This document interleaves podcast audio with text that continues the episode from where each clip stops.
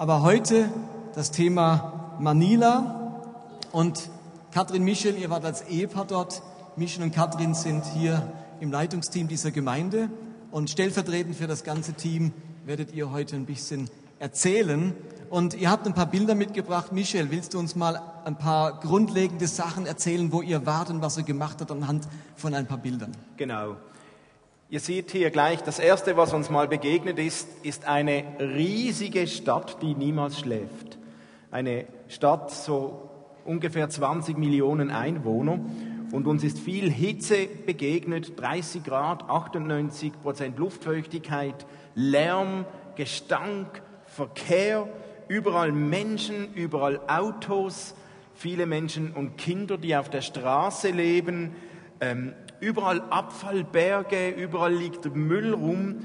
Eine Stadt, wo viel Dreck, ungepflegtes Verwahrlosung uns entgegengekommen ist. Und das waren so die ersten Eindrücke. Also ich habe schon lange nicht mehr so viel geschwitzt. Ich schwitze ja relativ viel, aber ich habe nicht mehr gezählt, wie viel Liter ich vergossen habe dort in Manila. Und trotz allem haben wir viel auch fröhliche Kinder gesehen, fröhliche Gesichter, zufriedene Menschen. Wir waren zusammen mit Christian und Christine Schneider von Onesimo und einem Team vom ICF Basel unterwegs und wir haben dort auch Daniel und Linette Wartenweiler besucht. Ihr seht auf dem nächsten Bild. Oh nein, das ist noch was. Das ist uns auch überall begegnet. Das ist eine Cockroach, eine Riesenkakerlake und Abfallberge und Hunde, überall Hunde. Na, wir haben das überlebt, wir sind gut damit umgegangen. Wir haben Daniel und Linette Wartenweiler besucht. Sie waren letztes Jahr ein Jahr bei uns in der Gemeinde. Hier seht ihr Daniel. Er hat Onesimo Bulilit, die Arbeit der Kinder mit Straßenkindern, ähm, aufgebaut und ich soll euch ganz herzlich grüßen, auch von ihm. Diese Arbeit Onesimo Bulilit, die wir besucht haben, umfasst verschiedene Zentren. Einmal das eine Zentrum ist das Shelter. Das ist ein Wohnzentrum, ein Wohnheim für Kinder, die keine Eltern mehr haben, Waisenkinder, Kinder, die schweren Missbrauch erlebt haben.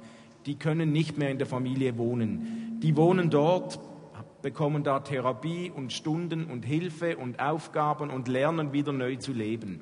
Das ist ein Zentrum. Ein zweites Zentrum war ein Schülerzentrum, Student Center. Das sind Kinder, die haben zwar Familie, leben aber auf der Straße und bekommen da Schulunterstützungsprogramm. Denen wird geholfen, in der Schule Fuß zu fassen und mit dabei sein zu können. Dann in einem ganz anderen Stadtteil ist das Drop-in-Zentrum. Drop-in ist die Anlaufstelle für Straßenkinder. Kinder, die noch nirgends sind, die kommen da und kommen einfach und können mal ihre Kleider waschen, die kommen zum Duschen, die kommen zum Essen, die kommen zum Schlafen, wenn sie die ganze Nacht durchgearbeitet haben. Ihr seht da ein Bild oder die nächsten zwei Bilder. Kinder kommen, die schlafen da überall, wenn sie müde sind, liegen auf dem Boden. Ähm, die kommen zum Essen. Und gleich nebenan ist auch dort in diesem Stadtteil auch ein Schülerzentrum, wo die Kinder Schulunterstützung bekommen, wo sie essen können, einen geregelten Tagesablauf. Also da gibt es vier solche Zentren, die wir besucht haben.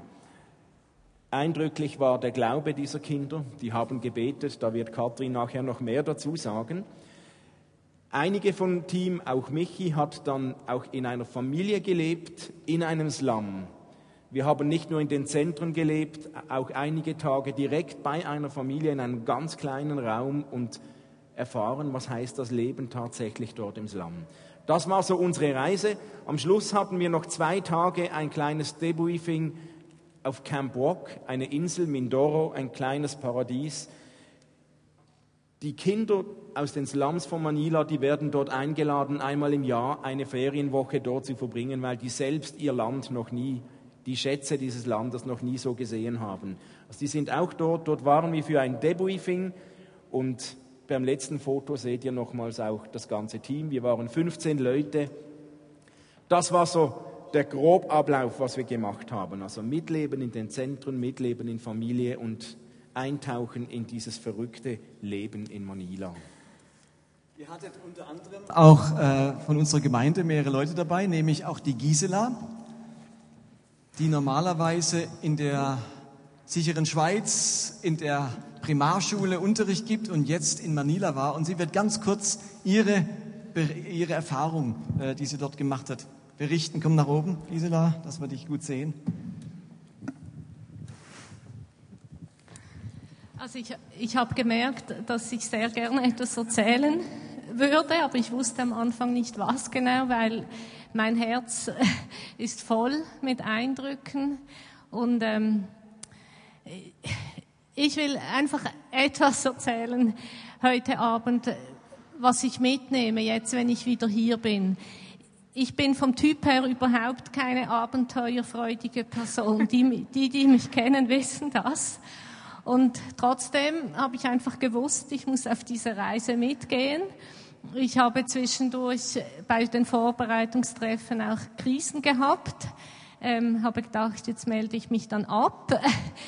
Und ich habe ähm, so fest erlebt, dass Gott, dass Jesus mich einfach versorgt hat mit allem, was ich gebraucht habe dort. Und es ist so, dass wenn man in seinem Land ist, da werden plötzlich Themen kommen da zur Sprache, wo man zu Hause, äh, wo, kein Thema ist. Zum Beispiel haben wir uns immer wieder über unsere Verdauung unterhalten, ähm, dass die funktioniert hat. Oder es war auch das Thema, dass ich genug gefiltertes Wasser habe, weil wir das vom Hahnen nicht trinken durften. Ähm, ich hatte vorgängig Angst vor den, diesen vielen Hunden, die es da hat, und hatte wirklich Angst davor. Und ähm, auch so Fragen, wie benehme ich mich, wie, wie gehe ich um mit, mit den armen Menschen dort, wie, wie brauche ich mein Geld. Und ich habe einfach dort, ich war so angewiesen auf Gott und habe ihm einfach gesagt, jetzt musst du mir helfen, bitte hilf mir und ich gebe dir meine Sorgen und habe so fest erlebt, wie er einfach sich um alles gekümmert hat. Und das verspricht er eigentlich ja auch in seinem Wort. Aber ich merke hier in der Schweiz, ähm, sind einfach die Probleme viel weniger elementar, die wir haben. Und dort waren so grundsätzliche Sachen, das Wasser, das Essen, die Verdauung und so weiter. Und ich habe einfach erlebt, wie er all meinen Bedürfnissen begegnet ist. Ich habe zum Beispiel mal meine Wasserflasche verschenkt und dann ein paar Stunden später kam Michel und hat gesagt, er geht in den Laden, ob ich etwas brauche und hat mir dann neues Wasser gebracht. Und einfach, das ist das, was ich mitnehmen möchte. Ich habe mich wirklich entschieden, ich möchte Jesus vertrauen, dass das, was er verspricht in seinem Wort, nämlich für mich zu sorgen, wenn ich mich, ich möchte zuerst ähm, nach seinem Reich trachten, ich möchte mich einsetzen für sein Reich und er wird sich um alles kümmern, was ich brauche. Und das habe ich in Manila erlebt und das werde ich auch hier erleben und das möchte ich umsetzen und auch euch ermutigen. Vielen Dank, Gisela. Ich finde es ganz mutig, dass du da auch mit dabei warst, mit den elf oder zwölf anderen. Wenn ihr die Bilder gesehen habt am Anfang, dann merkt man, die Gegensätze könnten nicht größer sein. Das ist eines der ärmsten Länder mit, größten, mit dem größten Elend, das man sich vorstellen kann. In keinem Land gibt es so viele Menschen in Slums, gibt es solche Slums äh, massenhaft. Menschen leben von den Müllbergen. Und wir kommen aus der Schweiz. Und ein krasser Gegensatz, mich würde interessieren, was hat das Erlebte mit euch gemacht? Wir hätten jetzt ja auch alle hier mitnehmen können nach Manila eine Woche lang, dann hätten wir alle unsere eigenen Erfahrungen gemacht. Was wir versuchen heute ist, euch Anteil nehmen zu lassen an dem, was so eine Erfahrung mit einem macht äh, und was man daraus lernen kann. Was hat es mit euch gemacht? Etwas, das ich ganz stark mitnehme, ich möchte wieder neu lernen, dankbar zu sein. Es ist so vieles selbstverständlich geworden hier bei uns. Ein kleines Beispiel, die haben uns gefragt, möchtet ihr zum Frühstück, was möchtet ihr essen? Und wir haben gesagt, hey, wir möchten dasselbe essen wie ihr auch. Okay, zum Frühstück Reis, zum Mittagessen Reis, zum Abendessen Reis, zum Zwieri Reis, es hat immer Reis gegeben. Und mir ist das so aufgefallen, wir haben den Luxus, dreimal im Tag was Unterschiedliches zu essen. Und dann bin ich zurückgekommen und habe gedacht, wow, wir können einfach den Wasserhahn öffnen und Wasser trinken. ohne Problem. Wir können jederzeit frisches Brot essen und kaufen. Wir können auf, auf die Toilette gehen und einfach spülen und das funktioniert. Und dann können wir erst noch das Papier reinschmeißen und das ist weg. Ja, ist so selbstverständlich geworden. Wir haben Erlebnisduschen und dort muss man mit einem Schöpfer Wasser duschen. Ich bin zurückgekommen und habe gesagt, wow, auf unseren Straßen liegt nicht ein kleines Papier. Da ist alles geputzt. Kein Abfall, nichts. Das ist so selbstverständlich geworden. Wir können planen, vier, in vier Minuten kommt das nächste Tram oder in sieben Minuten. Wir sind pünktlich dort auf die Minute. Ja, unvorstellbar in Manila. Wir haben klimatisierte Autos, geheizte Häuser, warmes Wasser. Es ist so vieles selbstverständlich geworden und ich möchte mitnehmen, hey, ich möchte dankbar sein. Es ist einfach nicht selbstverständlich. Ich möchte wieder neu lernen, dankbar zu sein für die kleinen Dinge im Alltag. Die sind mir dort ganz stark aufgefallen. Und Dankbarkeit führt dazu auch, dass man großzügig leben kann. Das hast du erlebt. Ja, jetzt ist gut.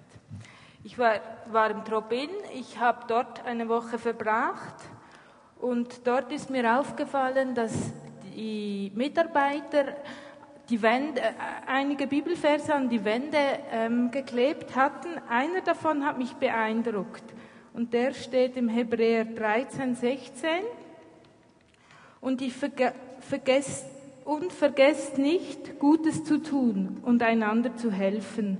Das sind die Opfer, an denen Gott Freude hat. Das habe ich gesehen und ich habe gesehen, wie die Kinder das auch umsetzen. Die Kinder dort haben nichts außer ihre Kleider und ihre, ihren Körper quasi. Sie haben, schlafen auf einer Karton, auf einem Karton irgendwo auf dem Trottoir und trotzdem, vieles wird geteilt.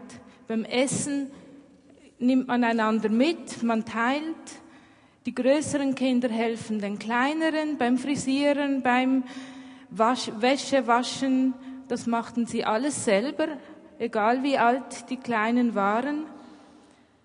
Und sie haben sich ausgeholfen mit Kleidern. Das ist auch so etwas. Sie haben mit Sicherheitsnadeln die Hosen zugemacht und einander einfach geholfen, so dass sie als Gruppe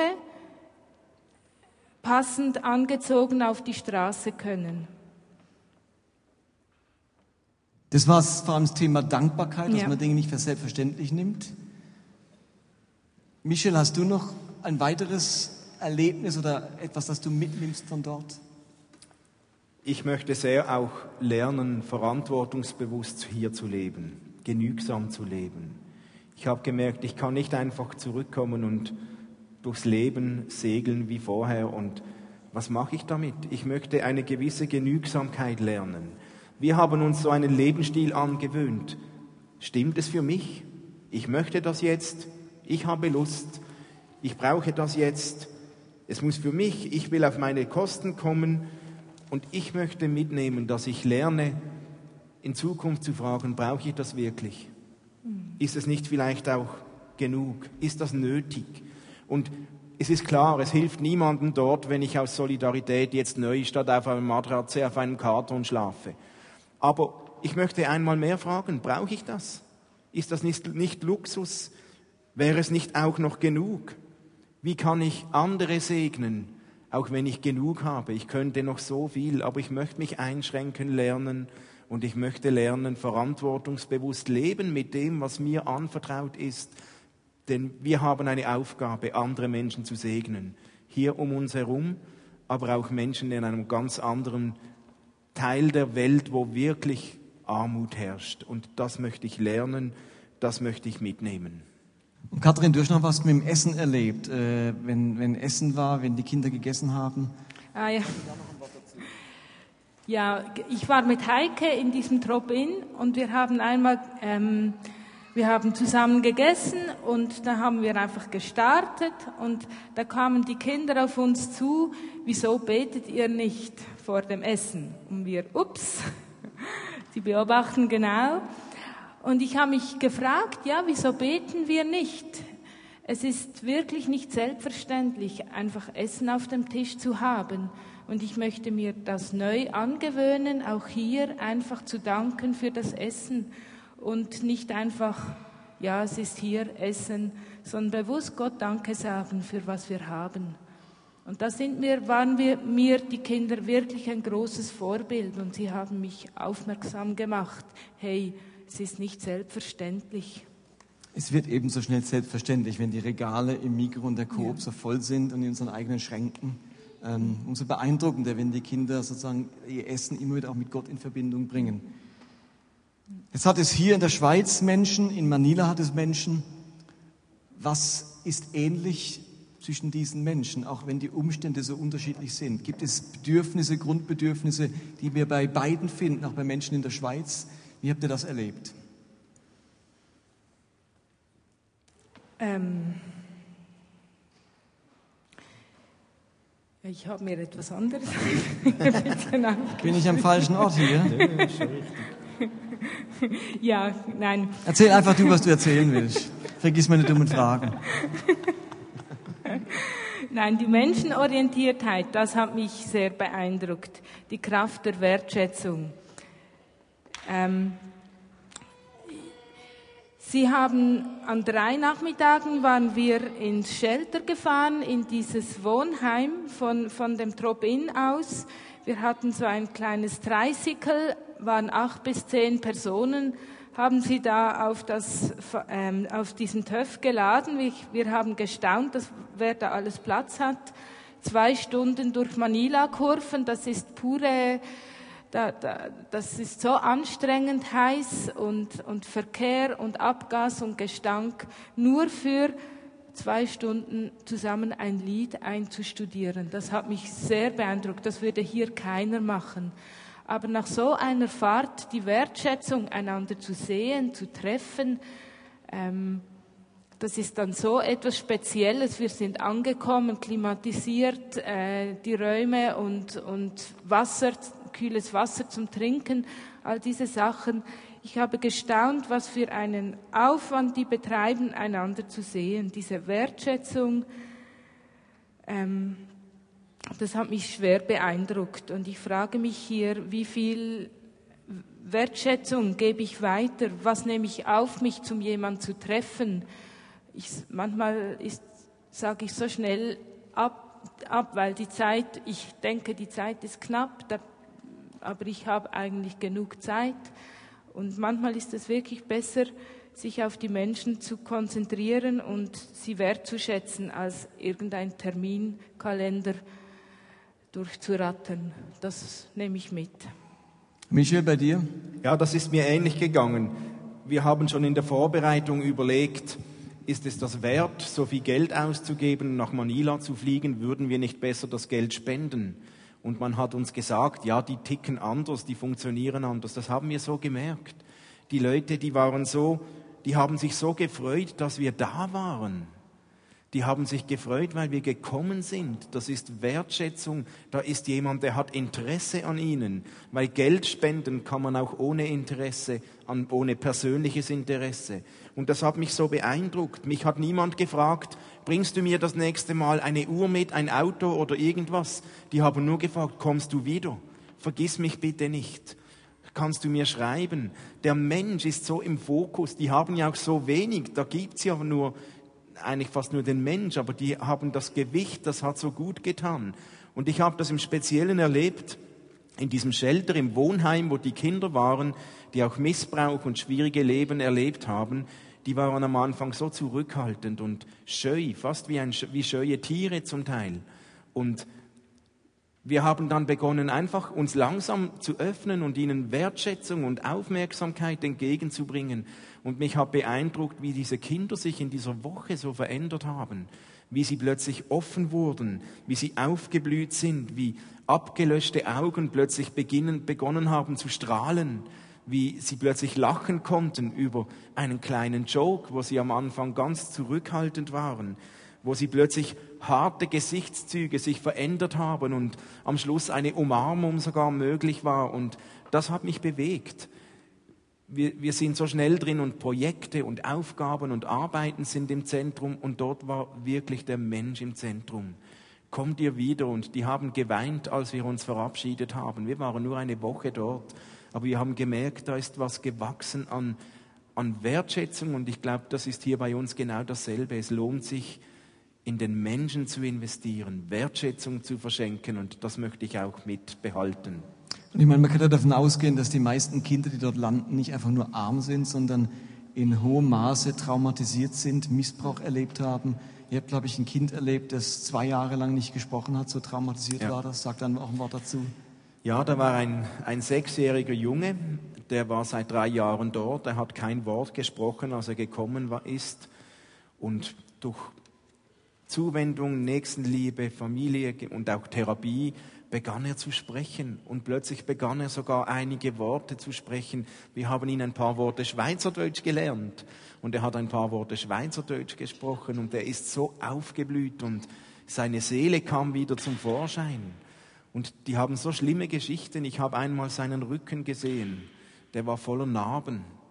Und was hat er erlebt? Er hat mit drei Jahren kein Wort gesprochen, aber zu merken, wie, wie sich da was verändert, die Leute haben gebetet für die Kinder.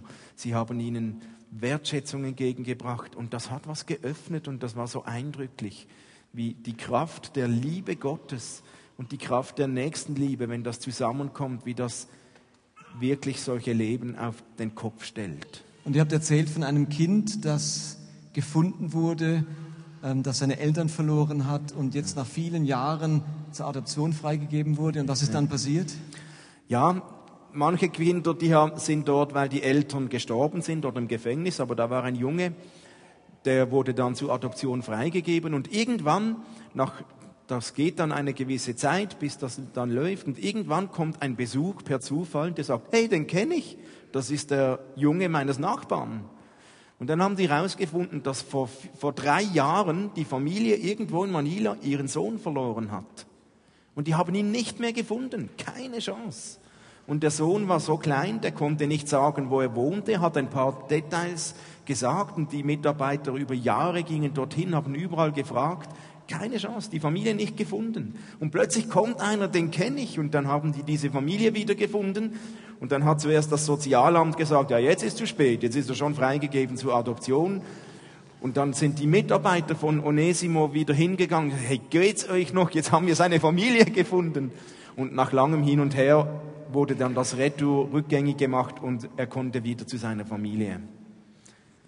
Ja. Ihr habt im wahrsten Sinn des Wortes eure Komfortzone verlassen, als ihr dann nach Manila, Manila gegangen seid. Also die Komfortzone ist ja da die eigene Sicherheit, da wo man sich wohlfühlt, aber ihr habt ja auch euren Komfort verlassen. Mhm. Und die Frage ist, was hat das. Mit euch gemacht? Was waren so ganz große Herausforderungen? Ja, ich, ich dachte immer, ich, ich sei so nicht so gebunden an, an mein, mein Umfeld oder an meine Gesellschaftsschicht, aber ich merkte doch, du bist sehr, bewegst dich da in sicheren, ähm, im sicheren Rahmen. Auf, hin, auf Hilfe angewiesen sein, nicht wissen, wie, wie was geht, wie, wie ich da durch den Tag komme, wie ich ein WC benütze, das ist herausfordernd. Ich denke auch so das Unbekannte, die Angst vor dem Fremden loslassen und auf Unbekanntes zugehen, das ist sehr, ja, das hat mich sehr gefordert. Aber es wurde besser und besser und die Angst ging weg und ich merkte, es macht manchmal sogar Spaß, so über Grenzen hinweg sich zu bewegen und es wird ganz normal, dass man zuerst fragen muss, ja, wie funktioniert da das Duschen und WC und was esse ich jetzt, wo ist sauberes Wasser? Das ist, wird dann einfach normal. Und es wird auch unter, unterhaltsam. Und ich merke, das hilft mir auch jetzt, wenn ich wieder zurück bin, zu merken, was es für Flüchtlinge, syrische, unsere syrischen Freunde, was das bedeutet, einfach über Grenzen hinweg zu gehen und, und in ein anderer kultureller Umkreis zu, zu gehen. Und, und wie anstrengend das ist, durch den Tag zu gehen, wenn ich die Sprache nicht kann, wenn ich nicht, mich nicht orientieren kann, wenn ich nicht nicht weiß, wie, wie, wie was abläuft, da habe ich jetzt sicher ein größeres Verständnis für alle Leute, die hier fremd sind und weiß, wie anstrengend das, das ist, so durch den Tag zu gehen, den Alltag zu managen. Das hat mich sehr beeindruckt. Okay, Michael, sag uns doch zum Schluss noch, wie kann es gelingen, wenn man in so einem Elend war, weiterhin an einen liebenden Gott zu glauben? Also wenn man so viel Not sieht, ähm, wo ist da Gott? Wie kann man an sein unermessliches Erbarmen glauben, wenn man so viel Menschen am Rande der Existenz wahrnehmen muss? Ich hatte ein, ein ganz tiefes Erlebnis. Wir waren auf einem Straßeneinsatz, wo es darum ging zu schauen, ob man neue Kinder findet, die verwahrlost sind, die man ins Programm einladen könnte. Und dann hat es kurz geregnet einmal und das hat mich so tief getroffen in diesem ganzen Ghetto der Stadt. Mit Verkehr und Abgas und Dreck und alles waren da kleine Kinder, die ohne Kleider, nackt rumgerannt sind, in diesen Pfützen gebadet haben, die vom Regen waren, in diesem Dreck. Keiner hat sich um sie gekümmert. Und dann sind diese Mitarbeiter auch hingekommen und haben begonnen zu sprechen und haben ihnen die Liebe einfach irgendwie die Liebe vermittelt, dass da jemand interessiert ist an ihnen. Und das hat mich sehr getroffen. Und ich habe gemerkt, diese Leute haben einen so, und auch die Kinder, einen so tiefen Glauben, obwohl es ihnen so schlecht geht. Es scheint ihnen zu gelingen, dass ihr Glaube nicht abhängig ist vom Zustand, wie gut es ihnen geht. Und das hat mich getroffen und herausgefordert. Wie kann, wie kann man so lebendig glauben, wenn alles rundum so schlecht ist. Und ich habe mit einigen darüber gesprochen und die haben mir auch gesagt, letztlich geht es nur, wenn man die Masse der Not auf das Einzelne reduziert und sagt, sie haben diesen Gott getroffen. Und sie haben nicht das Bild, dass Gott schuld ist, das kann kein lieber Gott sein. Sie treffen Gott von einer anderen Seite. Da ist ein Gott, der leidet mit mir mit. Den schmerzt das noch viel mehr. Und der Schlüssel ist vielleicht nicht nur die Menge zu sehen, sondern die Liebe Gottes ganz persönlich an sein Leben heranzulassen. Und das scheinen die dort hinzubekommen, so getroffen zu werden von Gottes Liebe, unabhängig von der Situation der Lebensumstände. Aber da ist ein Gott interessiert an ihrem Leben. Und es gibt Tausende, die sind, die rennen immer noch auf der Straße rum. Aber es lohnt sich, jedes einzelne Kind, dem man Hoffnung vermitteln kann, das lohnt sich. Und ich möchte das mitnehmen. Ich möchte lernen, mein Glauben nicht so abhängig davon zu machen, wie gut es mir gerade geht. Wenn es mir einfach und gut geht, dann ist Glaube einfacher. Und wenn ich eine Krise habe, ist Glaube herausfordernder. Das muss nicht sein. Und das geht nur, wenn ich mich ganz auf diesen Gott werfe und mich treffen lasse von seiner Liebe, denn die ist da, nicht nur wenn es mir gut geht, sondern auch erst recht, wenn es mir schlecht geht. Und überall, wo Menschen das ganz persönlich erlebt und, und erfahren haben, dort scheint der Glaube unglaublich tief vorhanden zu sein, trotz dieser Situation. Und ich möchte das lernen, denn diesen Gott nahe an mich heranzulassen und wegzukommen von Gottes Bild, der liebe Gott, dann kann es nicht sein, wenn es Probleme gibt. Vielmehr ist Gott der nahe Gott, der uns nahe sein will, auch mitten in den Problemen.